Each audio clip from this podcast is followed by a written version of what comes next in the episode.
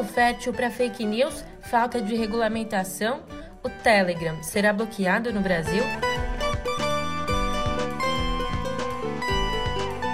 Quase dois meses foragido, Zé Trovão se entrega à Polícia Federal. Por fim, mas não menos importante, no Senado, a CPI da pandemia termina com 80 pedidos de indiciamento. Entenda os próximos passos.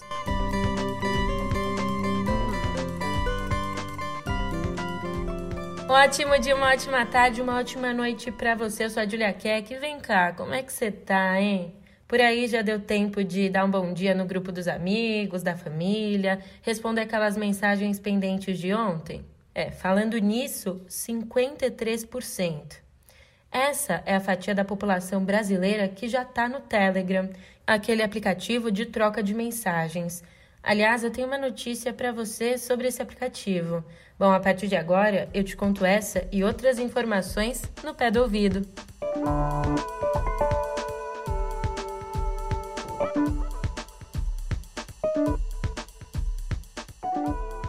Olha só, o Telegram, porto seguro do presidente Jair Bolsonaro e os seguidores dele, está correndo risco de ser bloqueado aqui no Brasil. Essa previsão consta no projeto de lei contra fake news que tramita na Câmara. O texto que está com os deputados altera o projeto aprovado no Senado e prevê que as plataformas de troca de mensagens tenham representantes legais no Brasil, o que não é o caso do aplicativo russo. Esse projeto em questão também prevê limitar ainda mais o disparo em massa de mensagens tanto no WhatsApp quanto no Telegram. Falando aí de política, de redes sociais, suspenso por uma semana no YouTube, o presidente Jair Bolsonaro surpreendeu ao publicar um vídeo na plataforma ontem, como revelou o jornalista Guilherme Amado. Não que o presidente tenha furado o bloqueio. O vídeo que expõe ali ações do governo no Nordeste já estava no YouTube como privado e teve o status mudado para público. Bom, mas eu acho que você percebeu que o cerco está fechando para o presidente. A ministra do Supremo, Carmen Lúcia, deu ontem o prazo de 15 dias para que a Procuradoria-Geral da República detalhe as medidas tomadas na investigação das notícias crime contra o presidente Jair Bolsonaro nos atos antidemocráticos do dia 7 de setembro. Sob Augusto Aras, a PGR vem arquivando as notícias crimes com a alegação de ter aberto uma investigação preliminar cujos detalhes, é claro, não chegam ao Supremo. Com essa ação de ontem, pelo menos parece que a ministra Carmen Lúcia está querendo dar fim a essa estratégia. E já que a gente esbarrou no assunto dos atos antidemocráticos, o militante bolsonarista Marcos Antônio Pereira Gomes, mais conhecido aí como Zé Trovão, se entregou ontem à Polícia Federal em Santa Catarina.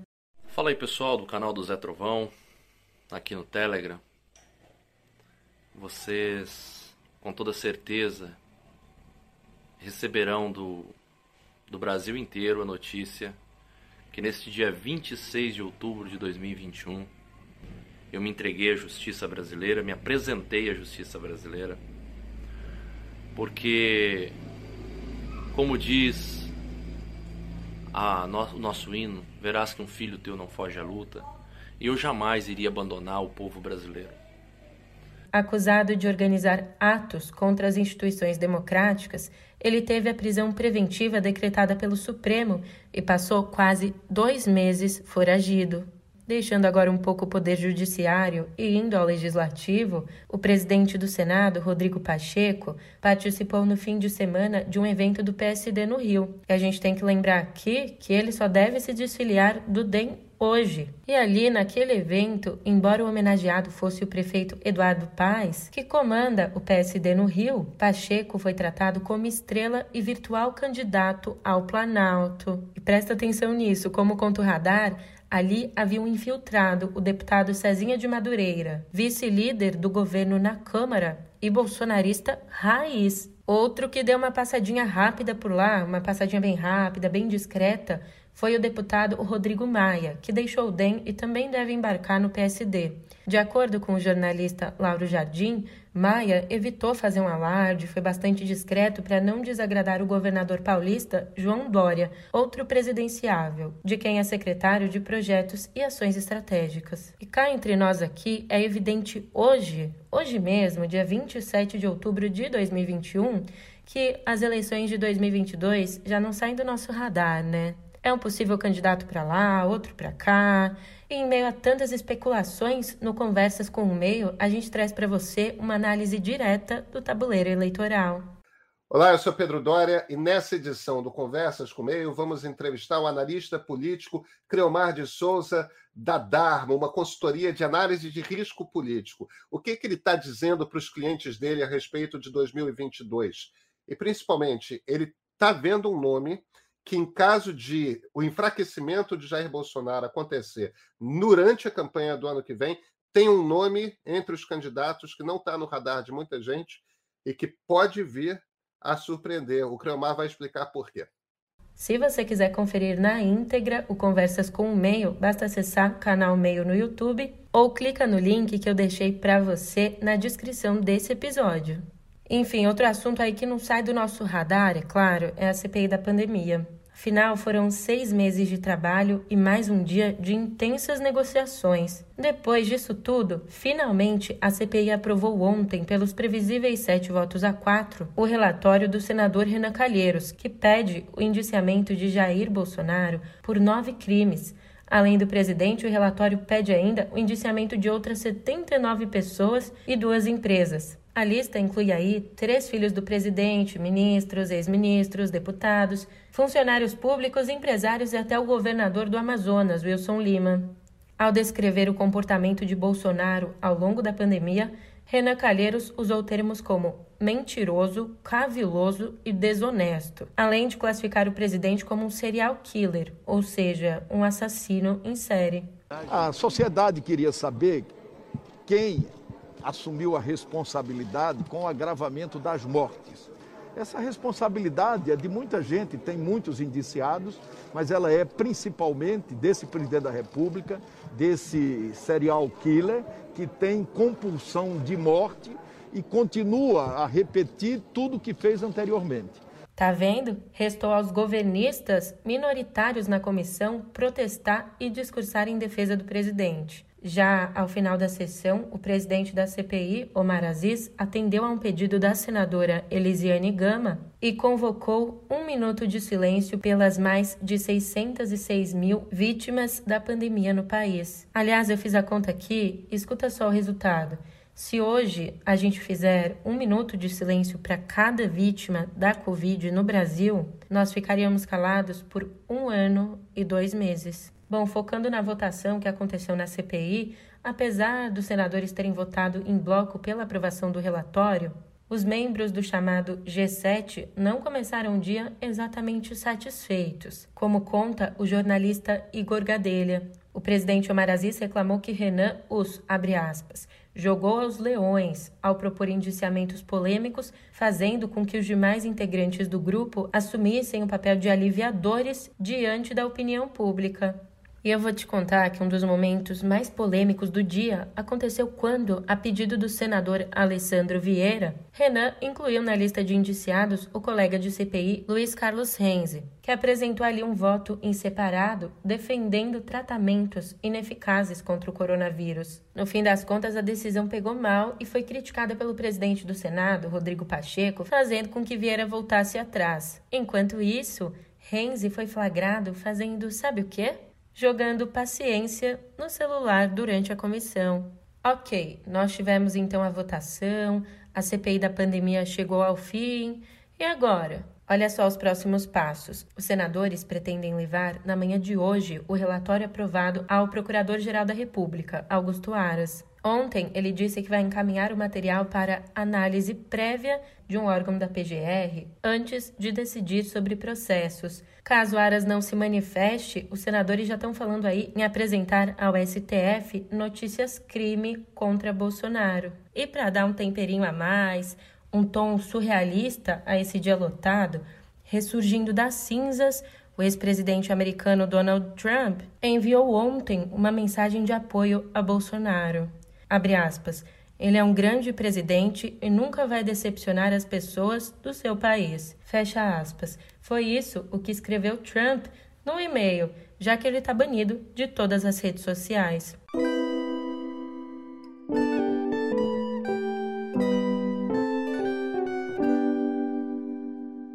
Notícias do Rio, a gente abre aqui a nossa editoria de Viver. Isso porque o Rio é a primeira capital do país a abolir oficialmente o uso de máscaras em locais abertos, conforme determinou ontem o prefeito Eduardo Paes. A decisão foi tomada após a Assembleia Legislativa aprovar uma lei autorizando municípios a flexibilizar o uso da proteção. Mas, conforme afirmou o secretário estadual de Saúde, Alexandre Kiep, a lei só vai valer de fato depois que for sancionada pelo governador Cláudio Castro e após ser regulamentada.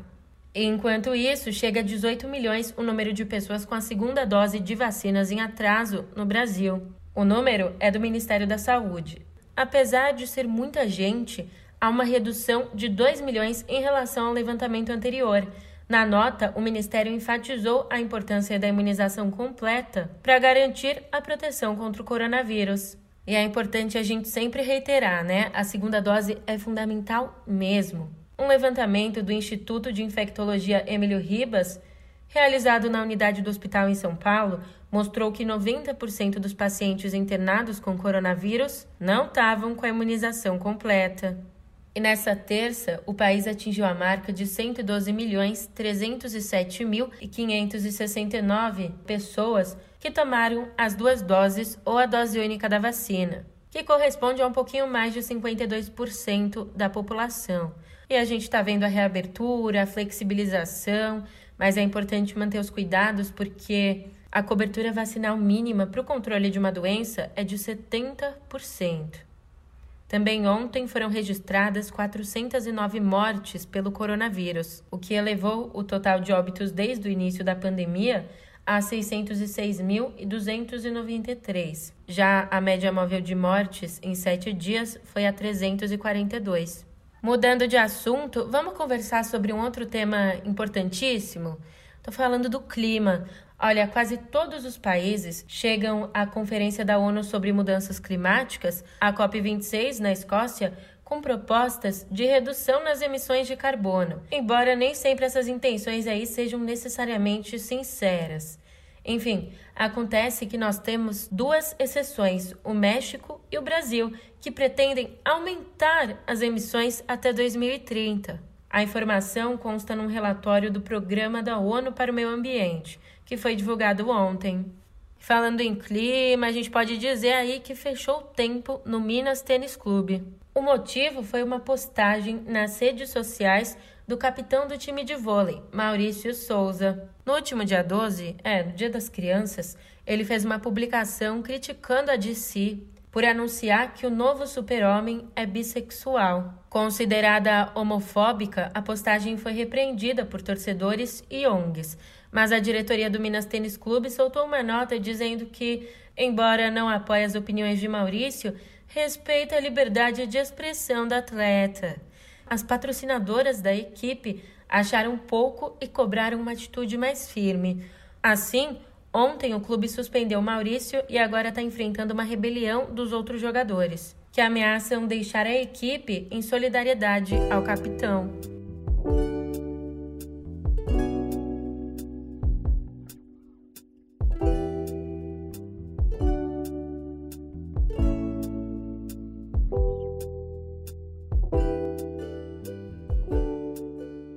Hoje a gente começa a nossa editoria de cultura com uma notícia triste, porque morreu na noite de ontem Gilberto Braga, um dos mais importantes autores de novelas da história da TV brasileira. Ele tinha 75 anos, sofria do mal de Alzheimer e teve uma infecção sistêmica decorrente de uma perfuração no esôfago. Braga nasceu no Rio de Janeiro e foi crítico teatral antes de migrar para a TV.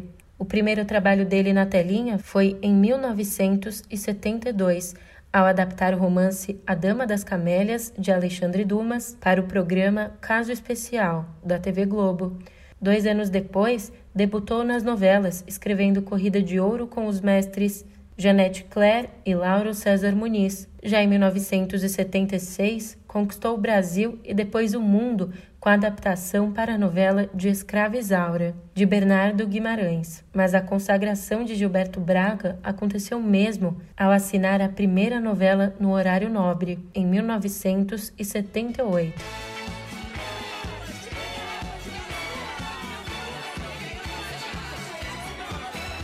Dancing Days revolucionou o gênero, popularizou a disco music no Brasil, elevou Sônia Braga a diva e mostrou que Gilberto, aos 32 anos, era um gênio da teledramaturgia. Ele também escreveu minisséries memoráveis como Anos Dourados e Anos Rebeldes, mas a novela era o território dele. Ali criou tipos antológicos, com destaque para a arquivilã Odete Reutemann, vivida por Beatriz Segal em Vale Tudo. Nega! Peraí, esse negócio tá carregado, Leila! Quero ver você ter coragem de negar agora. Negar o quê? O que, que eu vou negar? Eu tô com mais raiva dela! É ela que eu tô querendo! Leila! Uma das histórias dele, Paraíso Tropical de 2008, recebeu o prêmio Emmy de melhor novela. E então, Gilberto deixa o marido, o decorador Edgar Moura Brasil, uma legião de fãs inconsoláveis e um vazio na cultura brasileira. Espero que a novela ajude vocês a se distraírem um pouco depois do Jornal Nacional e principalmente a, a enfrentar esses dias tão difíceis que a gente está vivendo enfrentar com otimismo, porque se Deus quiser, o Brasil vai sair do buraco. Ontem foi aniversário de um outro gênio da cultura brasileira, Milton Nascimento, que completou 79 anos, publicando nas redes sociais uma animação sutil que remete à capa do disco Gerais e tem ao fundo ali o som de encontros e despedidas. O cantor anunciou uma turnê para o ano que vem e, ao que tudo indica, a hora do encontro com o público também será a hora de despedida. É, a chamada Última Sessão de Música 2022 promete ser a última turnê do cantor. Não tem como, a despedida já tem deixado os fãs com a voz embargada e os olhos cheios d'água. O trem que chega é o mesmo trem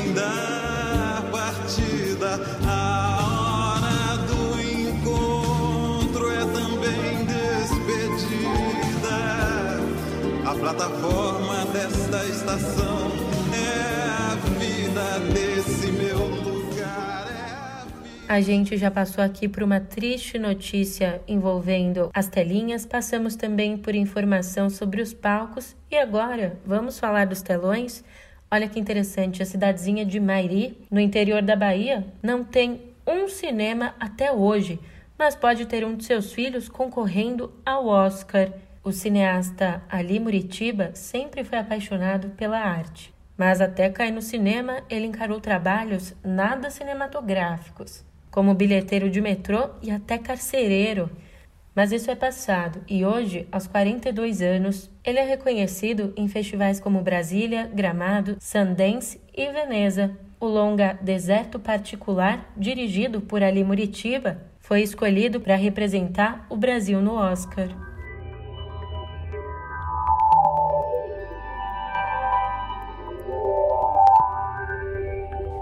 Adivinha só como a gente começa a nossa conversa aqui em Cotidiano Digital? Não, não é falando sobre o Facebook, mas é falando sobre uma outra big envolvida em polêmicas. Ontem, em audiência no Congresso dos Estados Unidos, o TikTok negou ter dado informações ao governo da China e disse ter tomado medidas para proteger os dados de usuários dos Estados Unidos.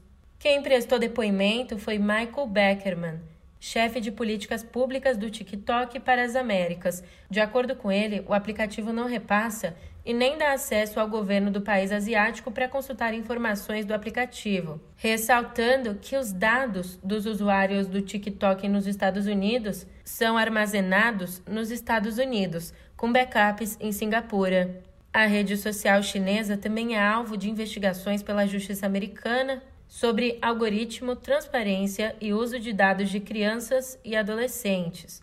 Outras empresas, como o Snapchat e o YouTube, também estão na mira. E vamos então a outra big, olha só, uma nova parceria entre a Amazon e a empresa de telecomunicações Verizon vai usar o sistema de internet via satélite da gigante de tecnologia para expandir o acesso à banda larga rural nos Estados Unidos. A Amazon está trabalhando no projeto Kuiper, que consiste em uma rede de 3.236 satélites que tem como objetivo fornecer uma internet de alta velocidade em todo o mundo. Os satélites do projeto ainda não foram lançados, mas o sistema já tem a autorização do governo dos Estados Unidos e a companhia disse que planeja investir mais de 10 bilhões de dólares na iniciativa.